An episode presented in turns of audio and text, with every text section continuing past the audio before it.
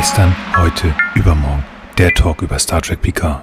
Moin allerseits und willkommen bei unserer kleinen Star Trek Talkrunde. Wie immer mit dabei der Arne. Hallo Arne. Halli, hallo. Außerdem dabei natürlich der Frank. Schönen guten Morgen. Guten Morgen. Ja, und moin auch an, an Nils. Ja, guten Morgen. Wir haben noch ein bisschen Anlaufschwierigkeiten. Es ist früh am Morgen. Es ist relativ außergewöhnlich. Wir nehmen auf nicht mit dem Gin in der Hand, sondern mit dem Kaffee. Prost, ich sehe auch äh, drei Kaffeetassen. Das ist gut so. Und das machen wir nur für euch, liebe Freunde. Und auch für uns. Wir wollen ein bisschen quatschen. Mal wieder. Ach, und wie immer, ich freue mich, wenn ich die beiden Gesichter sehe seit neuestem. Das ist so toll. Und ähm, ich darf über Star Trek gleich reden. Ich weiß nicht, ob ich mich freuen darf. Da haben wir im Vorhinein schon drüber gesprochen, aber wir machen es trotzdem. Arne, hast du gute Laune? Geht's dir gut? Ich habe ja diese Folge gesehen, jetzt weiß ich nicht mehr so genau. Kann man gleich zu. Nein, mir geht's hervorragend. Also ich, äh, ich bin, ist es immer noch ein, ein Wahnsinns Auf und Ab mit diesem Star Trek Discovery. Ähm, Manche Folgen finde ich super und andere finde ich wieder nicht so gut. Die Folge 7 fand ich wieder richtig schlecht. Die Folge 8 war wieder einigermaßen okay. Also es geht ständig auf und ab und ich weiß nicht so genau, was ich davon eigentlich halten soll. Ja, die 8er habe ich noch nicht gesehen, aber bei der 7er, das war ja Unification Part 2, äh, nee, Part 3, Part Wiedervereinigung Teil 3. Da habe ich in unseren äh, gestern, heute, übermorgen Chat etwas Vergleichbares wie deine Rezension zur allerersten Folge geschrieben. Mhm. Einfach nur, ah. Ich habe einfach nach sechs Minuten abgebrochen. Ich konnte schon dieses Anfangsgeheul von Michael echt nicht ab, ja, aber. Das, das heißt, du hast diese, diese, diese, diesen Missbrauch von, von Leonard Nimoy gar nicht mehr gesehen, ja? Nee, nee, genau. Sei, sei froh. Also, äh, Katastrophe. Okay, fuck. Gut. gut. dann haben wir das auch gleich. Star Trek News Discovery A Part 2 habe ich hier stehen. Das ist weg. Boah. Oh, ich habe noch mehr Star Trek News hier. Äh, die dritte Staffel von Orville hat jetzt gerade angefangen zu drehen. Ja, sehr gut. Ja, gut. Endlich mal wieder eine gute Star Trek Serie. Ich habe tatsächlich was, ähm, aber nicht Star Trek mäßig. Ich wollte so noch mal was erzählen. Ich höre gerne und viel Podcasts. Unter anderem höre ich einen sehr guten Podcast, ich glaube, den habe ich auch schon mal genannt, der heißt Fake Doctors Real Friends. Das sind Donald Faison und Zach Braff, vielleicht dem einen oder anderen bekannt aus der Kultserie Scrubs, so ein paar bescheuerte Mediziner. Und die haben in der Covid-Zeit sich in, entschlossen, ey, wir machen mal so einen äh, Rewatch-Podcast ihrer eigenen Serie. Also das ist schon mal ganz cool, wenn ähm, ein paar Schauspieler versuchen Geld zu machen, aber nicht so ganz extrem, wie das so einige Star Trek-Typen auch machen. Also das ist echt okay, kann man sich sehr gut, sehr gut angucken, wenn man Scrubs mag. Und in einer Folge, die zum Zeitpunkt der Ausstrahlung dieser Folge, ich glaube, knapp anderthalb Wochen vorbei ist, hatten sie einen Arzt zu Gast, und zwar Jonathan Doris. Der hat bei Scrubs einen besonderen Stellenwert, denn der wird von der Cast und Crew genannt Real JD. Das ist der Typ, auf dem die Figur JD, also Jack Braffs Figur, basiert. Mhm. Also es ist ein alter Studienkumpel von dem äh, Producer von Bill Lawrence. Und über den, mit dem haben sie so ein bisschen gesprochen über Scrubs natürlich allgemein. Ähm, und da hat sich herausgefunden, der findet äh, Picard ganz cool, also Star Trek. Weil als es, es ging da mal kurzfristig um, ähm, um äh, Herzimplantation und er hat sofort, ja, ja, genauso wie, wie Picard. Und mein Ohr nur, ja, ja. Die Jungs haben es nicht verstanden, egal. Also das macht ganz, äh, macht Spaß zu hören. Also da ist ein, tatsächlich der, der Mensch, dem man da zuhört, der ist äh, Star Trek-Fan. Und er erklärt auch mal so ein bisschen was über Covid und auch gerade die Impfungen, die verschiedenen, wann, wie die kommen, was sind Vorteile, Nachteile. Das äh, bitte, bitte, bitte, also es ist natürlich auf die USA bezogen, aber das kann man auf die Welt ausweiten. Leute, bitte hört auf doof zu sein, sondern seid vernünftig, werd, äh, habt die Maske drauf und so weiter und so fort. Macht allgemein echt Spaß, den Podcast zu hören, aber die Folge würde ich gerne verlinken. Wer Interesse daran hat, kann sich das gerne mal anhören. Ja. Sehr gut. Ja, ne? Wenn wir schon von anderen Podcasts reden, ich habe so einen Adventskalender-Podcast zum Hören. Diese Folge wird das wahrscheinlich, ähm, nee, ne, noch ist ja Dezember. Also ihr könnt den hören, der heißt Und gut ist. Den findet ihr auf compendion.net slash und gut ist. Und das Schöne an diesem Adventskalender-Podcast ist, ähm, da geht's nur um positive Dinge, jeden Tag so acht bis zwölf Minuten. Ähm, wir waren mal bei fünf bis zehn, aber wir sind ein bisschen, es ist schwer, sich kurz zu fassen. Und wir reden nur über positive Dinge. Wir sind in diesem Fall Felix, Kling und ich. Ähm, schöner Podcast, finde ich gut. Ähm, sollte man sich anhören, ist schließlich meiner. Ja, aber das muss man auf jeden Fall. Ich höre den jeden Morgen. Und da kann ich gleich einhaken. Ich höre den direkt, ähm, ja, so ein bisschen das Ego streicheln, nach einem anderen Adventskalender tatsächlich. Mhm. Und da streiche ich nochmal mein Ego selber. Ähm, das ist der Adventskalender von Jules Erben. Mhm. Wir machen auch äh, jeden Tag ein kleines Türchen auf und hinter jedem Türchen versteckt sich eine kleine Science-Fiction-Geschichte. Wer sich die einfach mal anhören und man sagt so, oh, da hätte ich Lust drauf, darf gerne kommentieren auf den Seiten. Und äh, wenn unser jetziges äh, künstlicher Mensch ja, das sich ja ein bisschen aus bekannten Gründen bei JVE verzögert, ähm, werden wir das hinten vielleicht mal machen. Also zum Beispiel, wir hatten am zweiten oder war das sogar am 1. Dezember Quantum Leap, äh, zurück in die Vergangenheit. Wer da Bock drauf hat, mehr zu äh, hören, der darf dann da gerne kommentieren. Oh, also zwei tolle Adventskalender-Podcasts, die man sich jeden Tag gerne anhören kann. Jo. Gut, jetzt haben Arne nicht viel erzählt. Frank, möchtest du noch was sagen oder anfangen? Nö, danke. Dann bringen wir es hinter uns. es wird trotzdem gut. Nicht, dass ihr denkt, das würde irgendwie schle wäre, würde schlecht werden oder so. Nein. Wir haben uns, nein, nein, nein, Moment, Moment, Moment, Moment. Arne hat sich ausgesucht. Hey, nicht schon Die, Shaming hier. Okay, ich muss das im Vorhinein sagen. Auf meiner Folgenliste, wo ich so ein paar Folgen aufgeschrieben habe, stand die auch drauf, aber da sage ich nachher noch was zu. Die sechste Folge der siebten Staffel The Next Generation, Uraufführung war am 23.10.1993 in den USA unter dem Namen Phantasms. In Deutschland kam die Traumanalyse am 30.06.1994. Wie bekannt, ihr dürft sehr gerne wieder einschalten, wenn ihr die Folge geguckt habt, wenn ihr es dann machen wollt, ähm, weil wir werden bestimmt so die ein oder andere Information nochmal rausschmeißen, die es vielleicht eventuell nebenher gab oder auch nicht. Ähm, und ob ihr es hören wollt oder nicht, ihr kriegt es auf die Ohren. So, Spoilerwarnung damit. Und die Folge wird zusammenfassen der Ahne. Viel Spaß dabei. Vielen Dank. Ich habe mich dieses Mal an einer Konzeptänderung versucht.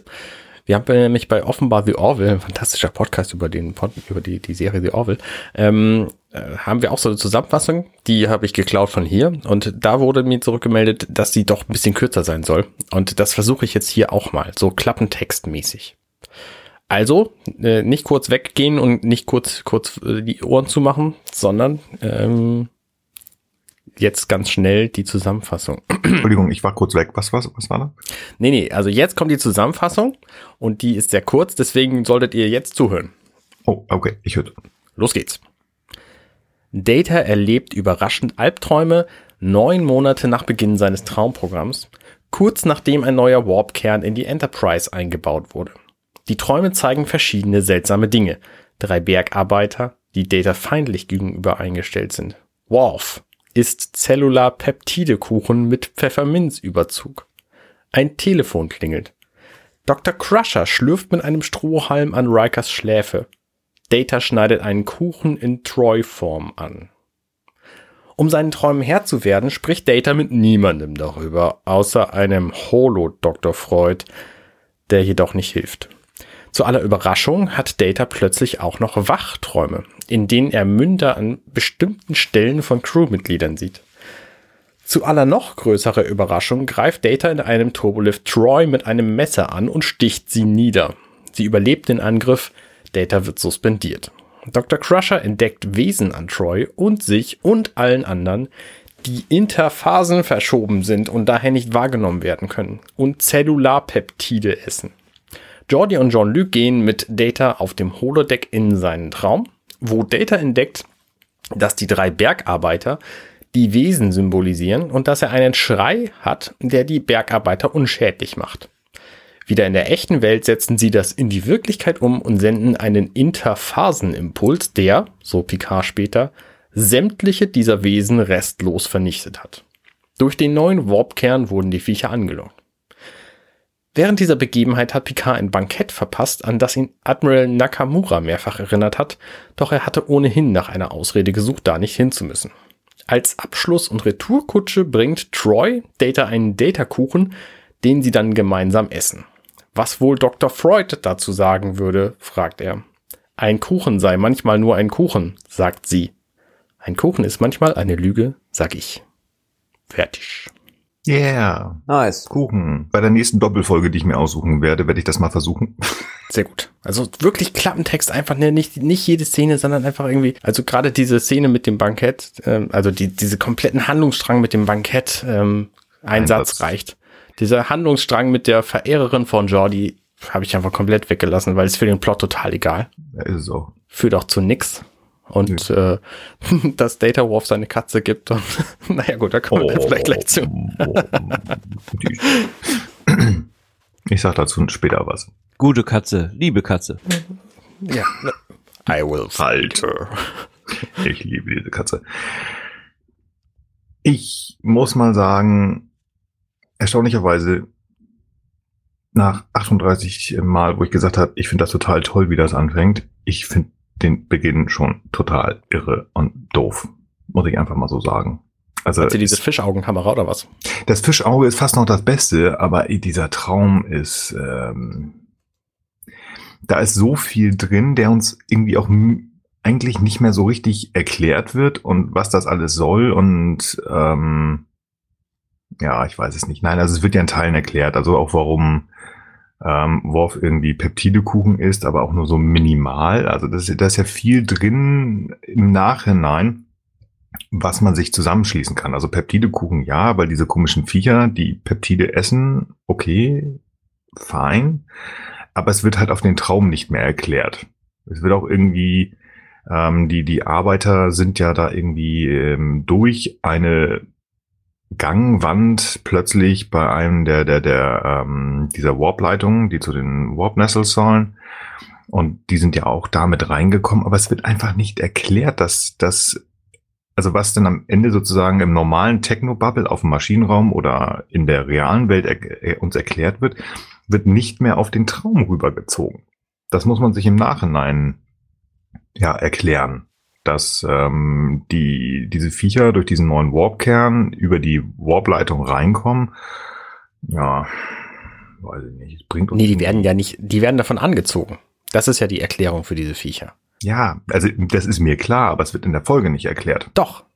Jordi sagt, das hat, also diese, diese, diese Zuleitung zum Warpkern, die neue, die hat die Viecher angezogen in dem Moment, wo der Warpkern angeschaltet wurde. Richtig aber es wird dann nicht mehr gesagt, ach so, und deswegen habe ich davon geträumt. Diesen Schritt machen sie nicht mehr.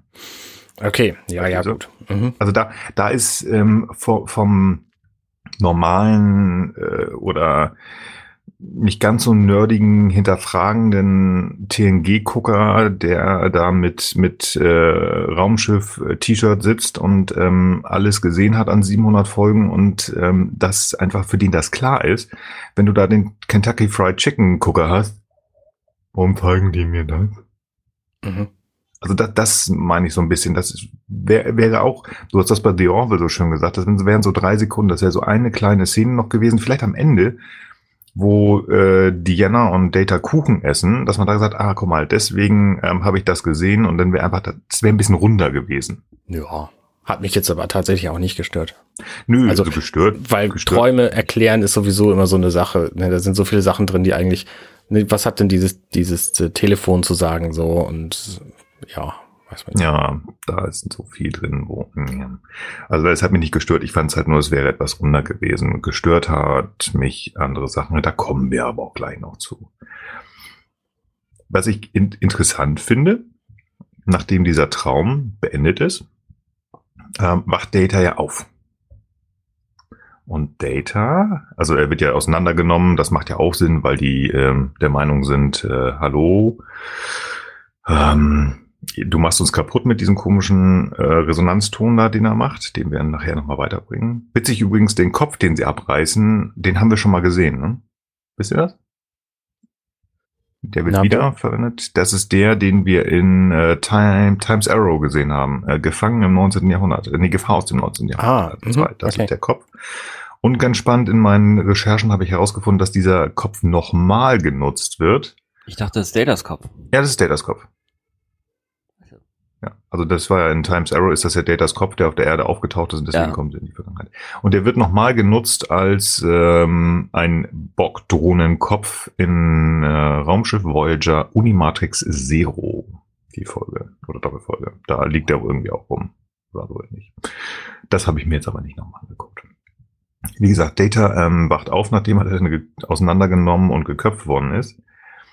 Und äh, ich finde es irgendwie spannend, dass Data im Bett liegt. Okay, das macht Sinn. Er möchte ja so, so menschlich wie nur möglich wirken.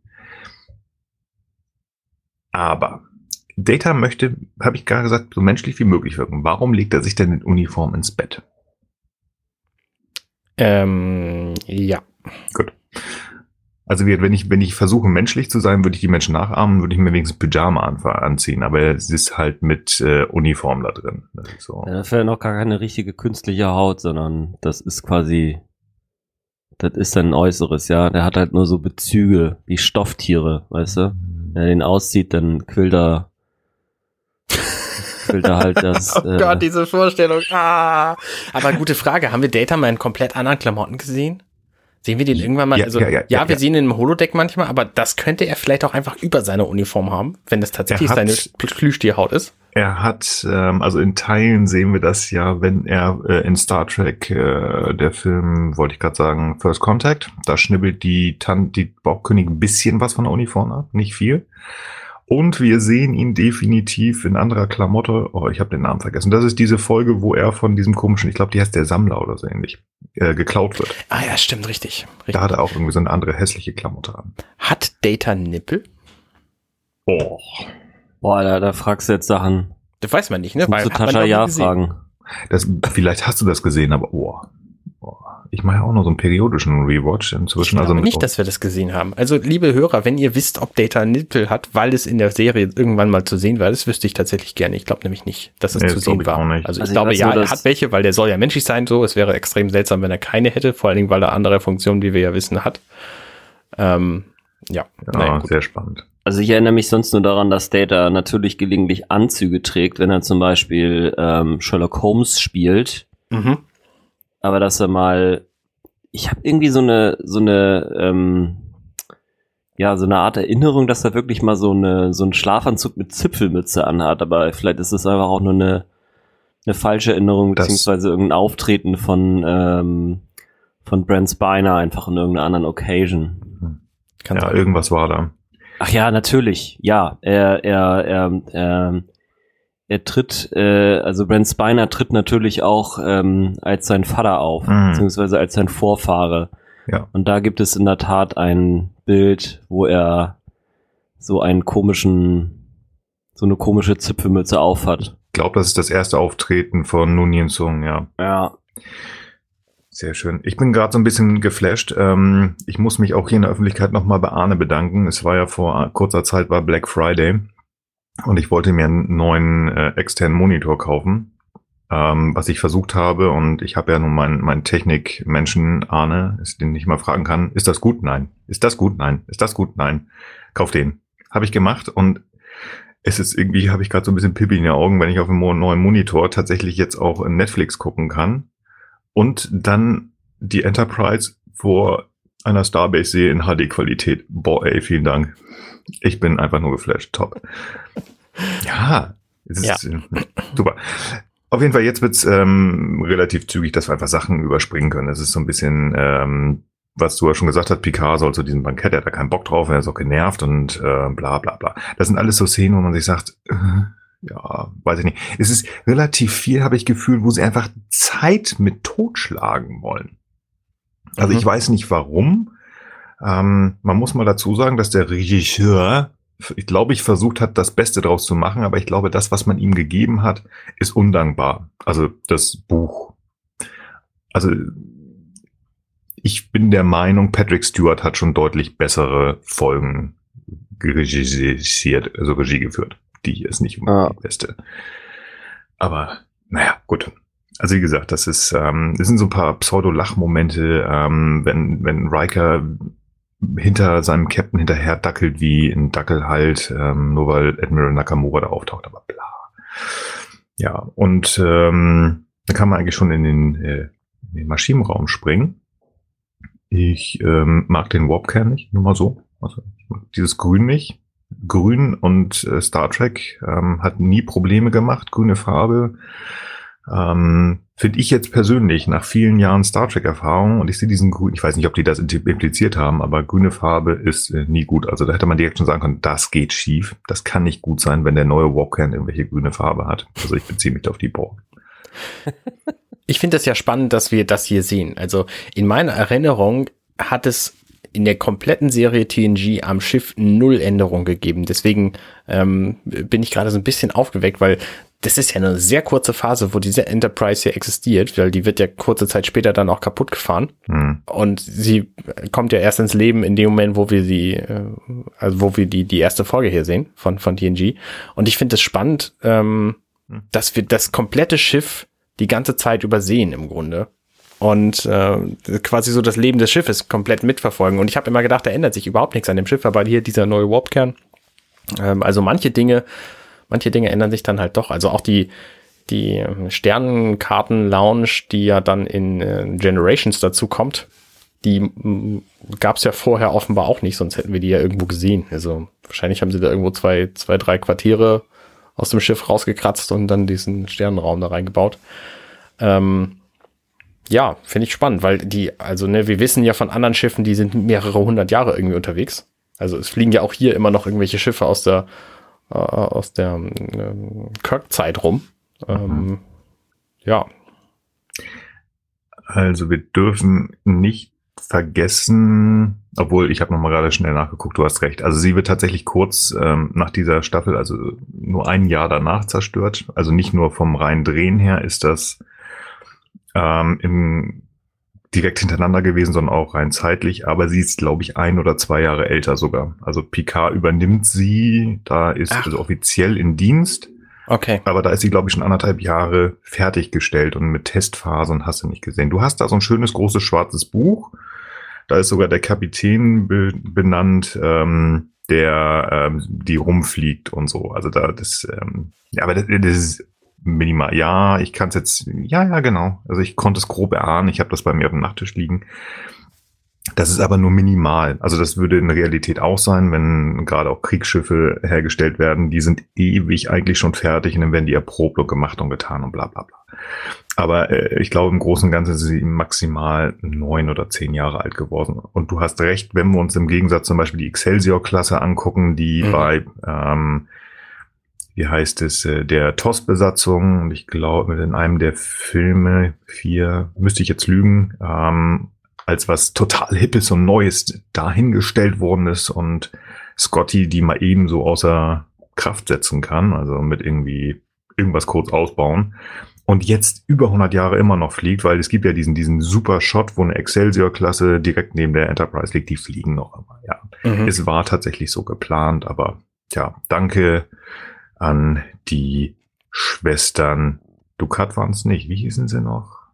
Und Betor. Und Betor heißen sie auf jeden Fall. Ich weiß nicht mehr, wie die Familie hieß. Ja, Gott. Sehr schade. Auf jeden Fall, ähm, ja, da ist doch gelegentlich mal kleine Veränderungen, ähm, aber hauptsächlich, glaube ich, wenn wir in verschiedene Zeitlinien gehen, dann wird da mal irgendwie die Stühle vom ersten Offizier und äh, von der Counselor, die man sowieso in anderen Zeiten nicht braucht, weggenommen und der, dann sitzt er ein bisschen höher, tiefer. Ja. Nee, aber das war tatsächlich ganz spannend, aber wie gesagt, also für mich als Grünbock-Kenner ähm, habe ich gedacht, das kann nicht gut sein. Das weiß ich nicht, ob das früher auch der Fall war. Ja, auf jeden Fall ähm, klappt das alles nicht, der neue Warpkern. Und Jordi ist äh, total irritiert. Aber er hat ja einen ganz lieben Captain, weil der auch keinen Bock hat in äh, irgendwie großartig äh, diesem komischen Admirals Bankett. Kann ich übrigens nur nachempfinden. Ich musste sowas auch mal so etwas äh, beitreten und mitmachen. Sehr langweilig. Dass der sagt, nee, nee, lass dir die Zeit, äh, mach mal heile, ne? Dann äh, passt das schon, komme ich ein bisschen später, das läuft schon. Ja, und dann treibt er die Enterprise. Ich finde das so spannend, ähm, dieser Moment, wo Picard und Riker darüber reden, über dieses Bankett, da stehen die sich wieder unglaublich nahe. Also die Picard sitzt dann irgendwann auf seinem Stuhl und Riker äh, kaut ihm quasi am Ohr so mhm. und dann da unterhalten die sich und das ist so eigenartig, wenn du dir das heutzutage vorstellst, dass die, dass diese beiden offiziellen Leute da quasi irgendwie auf auf minus vier Zentimeter Entfernung aneinander setzen. Das, ist, das sieht so merkwürdig aus. Mhm. Ich suche gerade mal die genaue Szene. Ähm, das ist während des Vorspanns noch, so Minute vier da kuscheln die sich Schulter an Schulter und unterhalten ja. sich. Das ja. ist so eigenartig. 4-0 fünf oder so ähnlich, ja, ja. Das ist so eigenartig. Das ist das, das was ich halt ständig. Ne? Die haben unglaublich viel Platz auf dieser Riesenbrücke und trotzdem stehen die immer direkt in Berührung aneinander, die beiden. Mhm. Das hatte ich ja vorhin schon mal gesagt. Also warum dackelt der immer wirklich hinter ihm her wie so ein Schoßhündchen? Also das ist ein bisschen. Also sonst ist das ja, ja auch schon Rose ein bisschen before, irritiert. Äh, äh, Girlfriends, ne? Ja, ja, ich glaube, da ist so ein bisschen. Äh, zu diesem Zeitpunkt hatte der der Schüler Riker also einfach ein bisschen mehr. Ja, der brauchte ein bisschen mehr Nähe von seinem Mentor, ganz mhm. offensichtlich. ja. Dann haben wir Datas Einschlafszene, was ich ganz niedlich finde. Also äh, sie fängt süß an, weil Data mit seiner Katze interagiert. Mhm. Ich mag Spot-Szenen, ich mag auch Spot. Ja, ich auch. Und dann kommt halt Diana rein. Super. Und macht diese schöne Szene kaputt zwischen den beiden. Aber okay, ähm, wenigstens hat sie eine Uniform an und versucht da ein bisschen mit Data zu sprechen. So Mensch, ja, Träume, total toll, mach mal. Und äh, musst du er erforschen, selbst wenn du Probleme mit deinen Träumen gehabt hast. ist alles gar kein Problem. Ja. Und dann wollen wir uns das antesten. Und jetzt kommt äh, etwas, was mir sehr gefallen hat, nachdem Data seine Katze vom Bett getreten hat. Und Mensch kommt dieses absolute Meme, das man immer wieder kennt, äh, Data, der die Arme zur Seite streckt und gehend und sich zu schlafen, äh, schlafen legt. Also ich glaube, das ist eins, eins der zwei oder drei Star Trek Memes, das jeder schon mal gesehen hat. Dieses Schlafenlegen oder was? Ja, dieses Schlafenlegen. Und da legt mhm. er sich hin. Mhm. Vorher das, also das habe ich ganz häufig auch in, in GIFs schon gesehen. Das ist echt ganz spannend. Ja, Jetzt sind wir in seinem Traum. Ich finde es so schön, Moment, kurz, kurz bevor ja. wir in diesen Traum gehen, ähm, sagt der Computer dim lights. Und das war damals wahnsinnig Science Fiction und ist heutzutage einfach auch Standard. Ne? Jeder kann, wenn er will, irgendwie 60 Euro ausgeben und dann anschließend irgendeinem Sprachapparat sagen, hey, mach mal das Licht aus. Mhm. Und dann funktioniert das. Also so hat uns die Science Fiction eingeholt. Das finde ich total fantastisch. Also, das ist ja auch einer der Gründe, warum ich diese Serie so gerne geguckt habe, dass da halt Dinge gezeigt wurden, wo ich immer träumte, dass das irgendwann funktionieren würde. Und jetzt gibt's halt zumindest das fernsteuerbare Licht. Naja, du musst bedenken, die Pads sind ja auch schon vor über zehn Jahren ja. Realität geworden. Also Na klar, es sind halt viele genau. Sachen so, aber nee, ich, ich freue mich da das einfach ist, drüber. Ich glaube, das ist auch ein Stück weit, weswegen wir einfach diese moderneren Takes wie Discovery und eigentlich leider dadurch auch ein bisschen Picard nicht so gut gefallen. Picard vielleicht noch ein bisschen, bisschen anders dargestellt. Das ist halt wirklich früher in den Serien, also es ist ja auch TOS und End und Voyager, da haben sie immer ein Team gehabt, das sich äh, quasi Gedanken darüber macht, was ist sozusagen und, und, und also was ist sozusagen Breakthrough Technology, was kommt jetzt demnächst oder was könnte demnächst mal kommen. Ne, also mit TOS ist es ja so, dass es da erstmals so einen Drucker gibt. Ne? Aus heutiger Sicht denkt man natürlich, was ist das denn jetzt? Aber das war damals Technologie, die es noch nicht gab. Mhm. Und ähm, der Nadeldrucker kam erst ein paar Jahre später raus, der erste. Und von Tintenstrahldruckern und was wir heute haben, ganz zu schweigen. Und da sehe ich tatsächlich nicht mehr so viel. Ja, da gibt's jetzt, und da wird vor allen Dingen nicht mehr so drüber geredet. Also früher gab es doch immer noch so ein paar kleine Szenen, wo dann immer darüber gesprochen wurde, zumindest einmal, was diese Technologie denn bedeutet. Und ja, weiß ich nicht, da, da sehe ich halt irgendwie nicht mehr so richtig Dinge, wo ich denke, ja, krass, das hätte ich auch gerne mal. Oder da würde ich mich vielleicht, wenn ich äh, Zeit genug und Geld genug und schlau genug wäre, mich hinsetzen und das nachbauen oder ja. das mal realisieren. Mhm. Ne? Also ja. ich meine, aus dem Warp-Antrieb, aber das äh, ist halt schwierig. Dazu gab es übrigens tatsächlich in den News, das hätte ich vorhin vielleicht sagen sollen, aber das ähm, es gibt tatsächlich ja dieses theoretische Konzept des IQBR Drives, äh, was sich überlegt, wie denn so ein äh, Warp-Antrieb, so eine Warp-Blase tatsächlich aussehen könnte. Und es hat sich jetzt mal ein Team hingesetzt und das mathematisch ein bisschen stärker ausgearbeitet und äh, das Ergebnis ist leider immer noch, dass es wahrscheinlich nicht funktioniert, aber immerhin ist die Mathematik jetzt ein bisschen mehr ausgearbeitet. Insofern wird das so bewertet, dass man damit, dass man sich daran zumindest jetzt mal abarbeiten kann, um zu schauen, was denn vielleicht alternativ mal gehen könnte. Ja. Ja. Mhm. Genau, das finde ich halt ein bisschen schade und äh, das war in, in TNG auf jeden Fall noch deutlich anders, dass man ja, ja, ist richtig. Genau, das, das mit den Sprachcomputern, ne? Das ist genau, was du gesagt hast. Das, das kann jetzt praktisch jeder zu Hause haben. Vielleicht noch nicht mit genau dem Funktionsspektrum, aber es ist schon, es geht, es geht schon ganz schön weit, finde ich. Ja. Und das ist halt auch so blöde, weil in den neueren Star Trek-Serien, in, in, fast allen neueren Science-Fiction-Serien, da werden halt grundsätzlich andere Technologiemöglichkeiten vorausgesetzt. Also mhm. diese, diese be, be programmierbare Materie, Ich meine, klar, die ist total cool. Gibt's halt bei Discovery jetzt überall. So im 32. Jahrhundert. Ähm, gibt's halt einfach nicht. Ne? Kannst du dich nicht hinsetzen, das nachbauen. Also ne, so, ein, so ein Drucker ist halt irgendwie Mechanik. Das, das konnte man sich vorstellen. Oder auch hier so eine Spracherkennung, das ist halt irgendwie Mechanik. Das kannst du dir vorstellen, das kannst du auch nachbauen. Aber programmierbare Materie ist einfach aus heutiger, heutiger Sicht Quatsch. So, das funktioniert halt nicht. Oder irgendwelche ja, Displays, die in der Gegend rumfliegen und am, am, äh, am Körper dranhängen und sich dann bewegen, so weil die einfach nur in die Gegend projiziert sind. Ja, könntest du dir theoretisch auch vorstellen, aber ja, willst du das wirklich benutzen? Und das genau. ist halt der große Punkt. Also da ja. sind halt viele Sachen, die ich einfach auch nicht benutzen wollen würde. Keine Ahnung, vielleicht ist es bei diesen komischen, diesen, diesen, diesen virtuellen Displays okay. Programmiere Materie, ich meine, das ist ja, also das wird ja leider nicht erläutert, aber das ist so ein Konzept von Robert Freitas, der sich über Nanomaschinen schon in den 90ern viel oder sogar vielleicht schon früher beschäftigt hat. Da gibt es auch Bücher zu.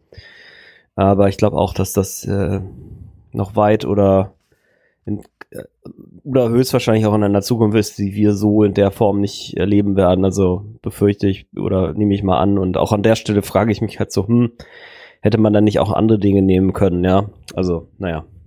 Mhm. Ja, also ich glaube, damals war man noch irgendwie so ein bisschen frischer, also in den, in den 90ern, was, was Ideen für die Zukunft anging und auch offener, weil das einfach eine andere Zeit war. Heute geht's nur darum, wie wirkt es auf die Zuschauer und ich glaube, das war denen damals einfach egal. Die, die basteln da irgendwie ein cooles Pad irgendwie zusammengeklebt und hast du nicht. Wenn man sich überlegt, achtet mal so ein bisschen auf die LKs, auf der, also die, die, die äh, Bedienelemente ähm, vom Helms oder vom Navigator, also die beiden ähm, Displaytische vorne an, äh, bei, auf der Brücke der Enterprise, da blättern schon halbwegs diese Aufkleber mit den LKs ab, weil die einfach nicht verändert worden sind. Das sind noch die genau die gleichen wie in der ersten Staffel. Und das sind jetzt über sieben Jahre, die darauf kleben. Das war denen egal, aber die haben einfach gesagt, das ist was Cooles, das ist Neues und wie gesagt, darauf basieren unsere Tablets heutzutage. Mhm. mhm. Und heute, es muss halt fancy sein und es muss holographisch und irgendwie und bewegliche Materie, bla bla bla, wo du sagst so, ja, warum machen die das? Natürlich auch so ein bisschen, wir müssen Science Fiction darstellen, aber da ist schon das Wort, wir müssen. Es geht darum, dass es nur um Zuschauerzahlen geht, es geht nur um Gelder, also da ist nicht mehr dieser, dieser Geist, der damals drin war, wir boldly to, also to go boldly where no man oder where no one has gone before. Ich glaube, das war nicht nur der Spruch für die Serie, sondern auch für die, die es gemacht haben. Und heute geht es wirklich nur darum, wir müssen Einsch Einschaltquoten machen, es muss gut sein und wir müssen natürlich auch noch jedem gefallen. Müssen, müssen, müssen, müssen. Apropos, heute geht's um, vielleicht sollten wir noch mal zurück zu ja, TNG ja. kommen, bevor wir zum Discovery Run Podcast werden.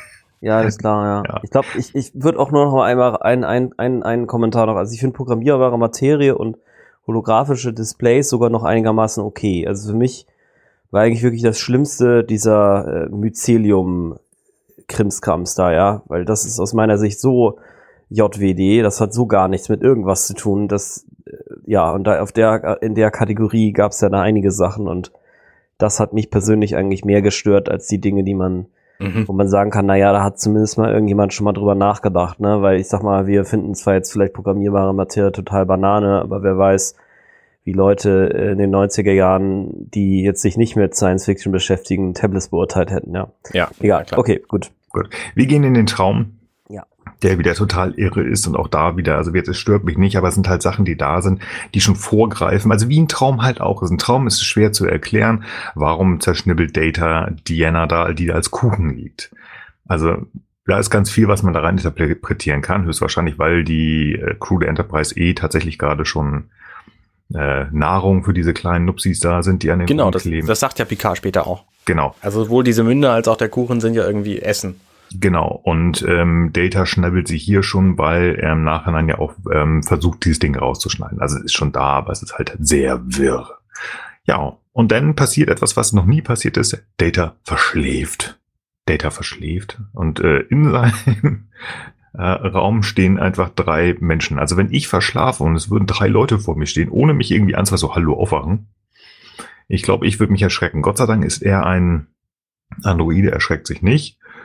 Und ähm, ja, das ist ja komisch. Also ich kann eigentlich gar nicht verschlafen haben. Irgendwas stimmt hier nicht. Hm. Ist witzig, ich habe mich im ersten Moment gewundert, warum er weiß, wie spät es ist, obwohl er gar, kein, auf gar keine Uhr guckt. Aber er ist halt ein Computer, natürlich ja. weiß er, wie spät es ist. So, ja. hm, ich hätte vor 35 Hätten. Minuten geweckt werden sollen. Das finde ich irgendwie charmant. Also andersrum wirft es natürlich wieder die Frage auf, weil Jordi sagt dann hinterher so, ja, es kann ja sein, dass nun den Zug irgendwie für dich vorgesehen hat, dass du ab und zu verschläfst, weil äh, menschliche Erfahrung und so was alles wissen Sie denn bitte über Data nicht? Und er ist eine Funktion, also eine, eine echte Maschine. Und äh, Sie haben nun den Zoom getroffen. Also ich meine, Sie hätten ja irgendwie fragen können, was gibt es da vielleicht irgendwelche versteckten Funktionen, so dass er in einem Holodeck mal einfach irgendwie die ein Messer in die Schulter rammt oder so. Und dann sagt nun den Zoom, ja, nee, das verrate ich euch nicht, weil was ich so irre schon raus, ne?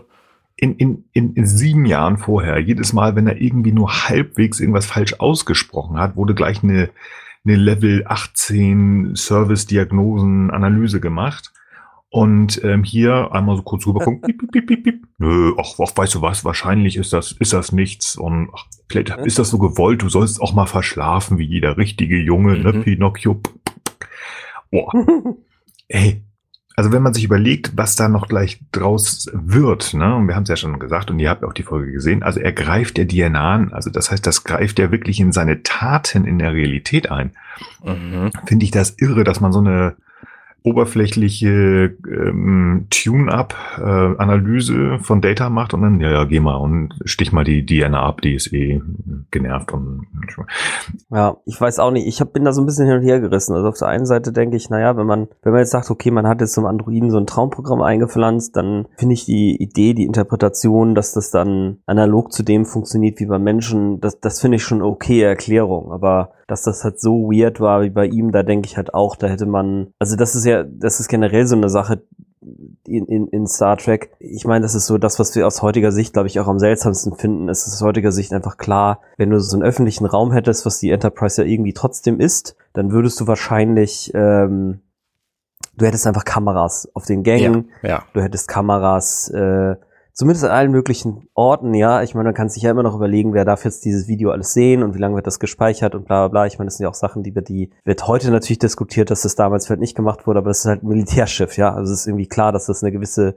Öffentlichkeit. Kameras sind ja das eine, aber die haben ja auch, die, also ich meine, die können ja den Computer fragen, wie sieht denn jetzt aus, wo ist denn jetzt eigentlich hier Diana Troy, wie geht's ihr denn ja, eigentlich gerade genau. gesundheitlich? Warum überprüft das Schiff das nicht ja. automatisch, dass ja. da gerade jemand niedergestochen wird? Genau. Warum, warum muss, müssen da erst Worf und Riker ist zufällig richtig, in diesen Turbolift kommen, damit es dann erkannt wird? Das ist doch total absurd. Es genau. ist wirklich total absurd. Und ich denke auch, man könnte jetzt ja aus verschiedensten Gründen einfach sagen, hey, wenn jemand aus der Crew äh, Fehlfunktionen aufweist, beziehungsweise sich irgendwie krank oder zappelig gezeigt hat, ja gut, dann wird einfach mal die, äh, ich sag mal, dass die Priorität der Überwachung mal kurzzeitig ein bisschen erhöht. Ja, dann kann man sagen, hey, dieser Data, ich meine, der Typ ist nun mal einfach ein, eine Blackbox, eine Blackbox Technology. Also da würde ich einfach sagen, da, da schaut man dann einfach mal eine Weile hin und ja. guckt, läuft das jetzt alles glatt oder nicht. Ne? Also einfach auch aus Schutz für, Schutz für den, weil ich meine, statt dass er jemanden angreift, hätte es ja auch sein können, dass seine Software verrückt spielt und dann liegt er sabbernd am Boden und äh, wer weiß, ob jemand den dann nochmal wieder zusammengeflickt bekommt. Ja, also das ist so,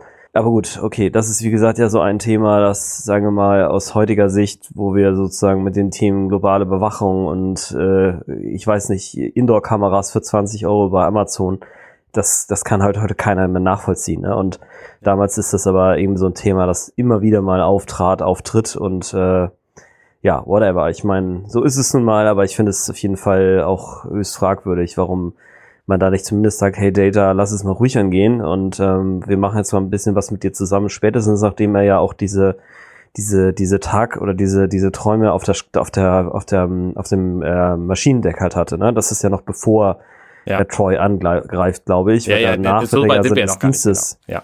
Also ich meine, schon alleine seine Selbstanalyse, Diagnose funktioniert ja nicht, weil er redet nicht mit Diana Troy über seine Träume, was der logische Schritt wäre, sondern er redet natürlich mit einem anderen Computerprogramm und das ist ja. in diesem Fall Dr. Freud auf dem, auf dem Holodeck. Und das ist ein simulierter Freud. Ja, das ist wirklich absurd, ja. Vor allem, ja, also ich finde, ich meine, ich finde es ja auch ganz witzig, dass sie mal, dass sie die Absurdität ja auch so ein bisschen darstellen, so nach dem Motto, hey, ja, ich bin halt ein Roboter, ich habe halt kein keine sexuellen Fantasien und ich habe halt keine Mutter und das kein Vater, ja, das ist alles absurd. Lustig. Also so, so diese diese diesen diese diese Zusammenfassung von Dr. Freuds Analysen, die fand ich auch sehr charmant in dieser ja. Szene. Also genau. so Impotenz ah, auch noch. Na klar, ist ja total logisch, weil du hast ja einfach, du willst deine Mutter haben und ja, du, ja. du, willst ja auch Diana Troy haben, weil es ja sexuelle Lust und so hier und hier und ah und äh, was Impotenz, ne? das erklärt, warum du deinen Vater nicht magst. Ja. Und das, das ist wohl das, was Freud. Tolle Analyse. Das ist wohl das, was Freud immer gesagt hat. Aber. Ja, das ist dieses Klischee, ne? Ja. Ja. Ja. Ja, sehr witzig, ja. Ja. Genau. Mein Problem mit Freud ist letztendlich, dass, ähm, ja, das sind Stereotype von ihm. Total, ja. Aber ich finde ihn auch unheimlich sch schlecht gespielt. Es tut mir leid. Also ich mag diese Figur nicht. Das ist, wow ich weiß gar nicht, wie ich darauf reagieren soll. Also ich finde es unheimlich schwierig, dass Data auf dieses Holodeck geht, anstatt also mit, mit einem, mit einer Figur spricht, von der selbst Anfang der 90er schon klar war, ja, Freud war okay, aber Freud hat ähm, ganz, ganz viel nicht zu Ende gedacht und falsch gedacht und eigentlich muss Freud komplett überdacht und überarbeitet werden. Es ist nicht so einfach, dass es nur das Er, das Ich, das Es und das äh, ich weiß gar nicht mehr, was das dritte Über war. Ich. Das Über-Ich, genau. Ähm, es hat nicht alles nur mit Wiki-Wiki zu tun. Ähm, man darf auch nicht vergessen, dass dieser Mann ein schweres Kokainproblem hatte. Und für den Frauen. Das erklärt alles. Mal, ja, ich, ich würde halt auch sagen, es ist einfach schon eine Zeit, in der diese, diese sexuelle Unterdrückung natürlich gesellschaftlich schon ein irres Thema war. Also das ist ja ganz anders als heute. Also damals waren ja wirklich für viele, also für Männer waren emotionale Äußerungen außer Wut quasi gar nicht äh, legal und äh, Frauen sind im Grunde aufgrund ihrer, zumindest ist das eine Theorie, ne, aufgrund dieser emotionalen Unterdrückung. Deswegen gibt's Hysterie auch heute nicht mehr als Krankheitsbild. Das ist also so ein lokalisiertes äh, Ding, was es irgendwie in der äh, Vergangenheit wohl nur gegeben hat. Und das ist einfach wirklich diese, diese, ich sag mal in Anführungsstrichen, pathologische Gesellschaft. Ne? Und in dem Kontext erstellt jetzt äh, Freud seine Analyse, äh, sein, seine Theorie und hält natürlich seine gesellschaftlichen Bedingungen, unter denen er sich befindet, die aus unserer Sicht hochartifiziell, also hochkünstlich sind. Da stellt er jetzt irgendwelche äh, Sätze auf, die er dann für normal und für allgemein anwendbar hält. Und das ist halt einfach Blödsinn.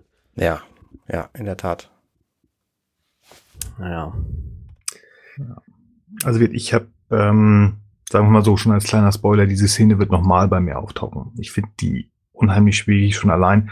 Das mag bestimmt ein ganz netter Mensch sein, aber ich mag aber auch den Schauspieler nicht. Das ist. Den fand ich auch nicht gut, ja.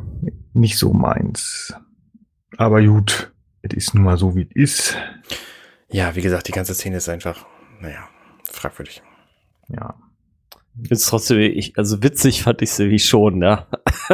ich fand's also, wie gesagt, auf so eine, auf so eine, ja, ich weiß nicht, seltsame Art und Weise, aber ich hätte jetzt auch, sagen wir mal so, aus, aus äh, Gründen der, äh, der Vernunft hätte ich ja jetzt auch erstmal erwartet, dass es sich nicht irgendeinem, ich sag mal so, auch schon aus heutiger Sicht ist es ja so, wenn man jetzt psychologische Beratung suchen würde, dann würde man ja jetzt nicht irgendwie, äh, ich sag mal, Freud im Original äh, sich irgendwie anschauen oder du findest auch keinen Psychiater, Psychologen, der sagt, ich berufe mich jetzt in der Tat auf Dinge, äh, nur auf Dinge mehr oder weniger, die jetzt Freud gemacht und gedacht hätte, sondern es gibt natürlich seit den äh, 70, 80 Jahren, die es jetzt Psychoanalyse gibt und äh, Gesprächspsychotherapie und hast du nicht gesehen, ja einige Fortentwicklungen. Also das ist halt totaler, Murks. Dass, äh, das, äh, dass, dass, dass, dass er nicht sich, sich zumindest jemanden, der meinetwegen in den 90er Jahren schon moderner war, dann halt als Gesprächspartner sucht, sondern halt wirklich zum historischen Freud geht. Also ja,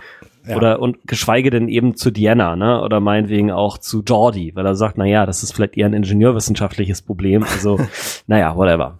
Ja, in der Tat. Aber ich glaube, dann äh, lass uns auch erstmal weitergehen. So ist es. Gut, wir verlassen das Holodeck. Ähm, die Problematik mit dem äh, Bankett bleibt weiter. Nakamura ist genervt. Picard ist so langsam unter Zugzwang. Ich fand das nett, dass wir Nakamura hier nochmal wiedersehen. Also der taucht ja irgendwie immer mal wieder in so winzigen Rollen auf, wie hier jetzt, jetzt gerade. Ich glaube, er taucht dreimal auf. Ja, genau. Im Sinne. Aber er ähm, kommt mir halt irgendwie bekannt vor in dem Moment, wo ja. wir ihn hier sehen. So, das ist, genau. Also es ist halt nicht ich glaub, irgendeiner. Er kommt am Ende nochmal vor. Ja. Ganz am Ende in, in äh, gestern, heute, übermorgen, wollte ich gerade sagen, gestern, heute, morgen taucht er nochmal auf. Mhm. Ja. Und ähm, dann fällt uns halt auf, dass der Warp-Antrieb noch immer kaputt ist. Ja. Ja. Ähm, wie das, heißt er? Ja. Der liebe Jordi hat immer noch immer Zeit, aber jetzt so ein bisschen äh, weniger. Also jetzt ist Picard schon so ein bisschen genervter. Ja, wie dem auch sei. Du sag mal, der Warp-Kern leuchtet hier in dieser Szene, wo Jordi und Data da sitzen, leuchtet der doch blau oder täuscht mich das? Ich prüfe. Weil der, also bei, was haben wir hier, Minute 19,5 oder so. Wenn, also 19,5. Nee, warte. Nee. Also, weil die sitzen da dem Warpkern gegenüber und werden halt ja. blau angestrahlt. Nee, da ist ein grüner. Wenn du mal so auf äh, unbedingt um, um, um und bei 1940 gehst, da siehst du eine Spiegelung, die grün ist. Ach da, ja, okay, okay, alles klar. Direkt neben Jordys Kopf. Also das müsste immer noch, also hoffentlich da die Kontinuität ähm, gewahrt. Ja, auf jeden Fall, ähm, es wird versucht und äh, hast du nicht gesehen und äh, Jordys Schwarm schwärmt da rum und äh, ja, jetzt fängt Data an, tatsächlich auch Tagträume zu entwickeln. Er sieht das erste Mal irgendeinen so komischen Mund äh, im ja. an Jordys Hals. Also das ich heißt, das auch so bekloppt, dieses dieses Gerät, was er in die Hand nimmt, ne, das da habe ich sofort gedacht, na klar, das ist das Messer, mit dem er diesen Kuchen angeschnitten hat. So, warum hat er jetzt dieses Messer? Träumt er das, dass das dieses Messer ist oder was? Oder und dann soll das wirklich so ein technisches Element sein, was so ähnlich aussieht wie dieses Messer. Da habe ich gedacht, Alter, das ist aber auch sowas von weit hergeholt. Also bei, bei all diesen ganzen Laser, wie heißt das, Traktorstrahl, Enhanced, super technisch geilen Sachen und dann kommt er damit, also das ist ja nicht mal ein Schraubenschlüssel, ne? Ja. Also es gibt, wenn man sich die, die später an Deep Space Nine, die ganzen Werkzeuge von ähm, von Miles O'Brien anguckt, da ist nicht so ein Ding dabei. Also fand ich auch so ein bisschen von, ich meine, was will er damit festhalten mit diesen drei Dingern? Es gibt ja auch nichts, was dagegen hält. Aber na gut, es soll die Geschichte weiterbringen. Äh, ja, äh, Data guckt das Messer auch total irritiert an und ähm, jetzt ja. sagst du auch Messer. Das ist halt irgend so ein technisches Werkzeug, ne, mit Blink Blink und und äh, Reparierdingen und so. Das ist ein Messer. Es ist halt ein Messer, ja. Was was mich hier massiv irritiert. Das ist nicht, dass das jetzt in einen Traum äh, übergeht und Riker da mit seinem Strohhalm in der Birne rumsteht. Nein, mich irritiert das Data als hochintelligentes Wesen. In der ersten Sekunde, wo er noch in der, in Anführungsstrichen, Realität ist, also wo er Jordi noch sieht, also gehen wir mal davon aus, dass das so ein Übergang ins Träumen ist, dass er da nicht sagt, Hilfe, Hilfe, Hilfe, Hilfe, Hilfe, mhm, mh. ähm, sondern schon mal weggeht. Gott sei Dank hat er hier Diana noch nicht abge, ähm, abgestochen heißt das Wort. Ja, aber gut. Data ist also ein bisschen irre. Und was passiert? Anstatt, dass man ihn halb auseinander nimmt und jede Menge Kabellinien reinstecken, den Fehler zu, zu schicken, was macht man? Zur zweiten Kompetenzbestie des Raumschiffs schicken, nämlich zu Diana. Gott sei Dank nicht zu Beverly. Ähm, ich finde das ja gut, dass es eine, eine Therapeutin an Bord gibt. Ähm, aber mal echt, Jungs und Mädels. Also das ist ein Androide und der hat gerade im täglichen Gebrauch, hat er A, einen Mund an, der, an, an Jordys Hals gesehen.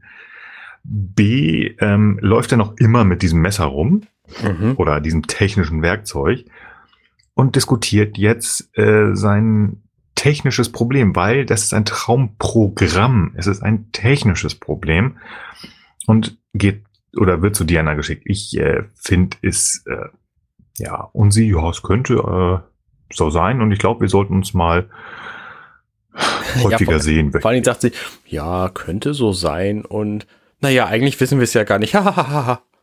ja. So, was ich spannend finde, kurz bevor wir diese Szene haben mit Diana, ähm, er greift ja dann in das Telefon in seinem Bauch und in diesem Telefon hört er die Stimme von Dr. Freud und wir gehen davon aus, dass Dr. Freud hier der Böse ist, der Data sagt, dass er sie alle umbringen muss. Und mit alle nehmen wir an, dass er die Crew meint, weil das ja offensichtlich gerade der, der Punkt ist. Und letztlich ist ja der Twist in dieser Folge, dass Dr. Freud der Gute ist, der ihm sagt, er soll die anderen Viecher alle umbringen. Das finde ich, das finde ich tatsächlich ganz charmant in, in, dieser Folge, dass hier mit diesem, mit diesem ähm, Psychologe ist böse, Psychologe ist gut Ding äh, hm. quasi gespielt wird. Das stimmt. Das ist echt ganz niedlich. Ja, Data soll in Therapie und das sollte die Enterprise auch. Äh, sehr schönes Bild, wie eine ja außer Gefecht gesetzte Enterprise im, im Weltraum so, mhm. äh, fliegt. Sehen wir auch selten, ja? Ja, das sieht man wirklich selten, aber ich finde das auch wirklich schön gemacht.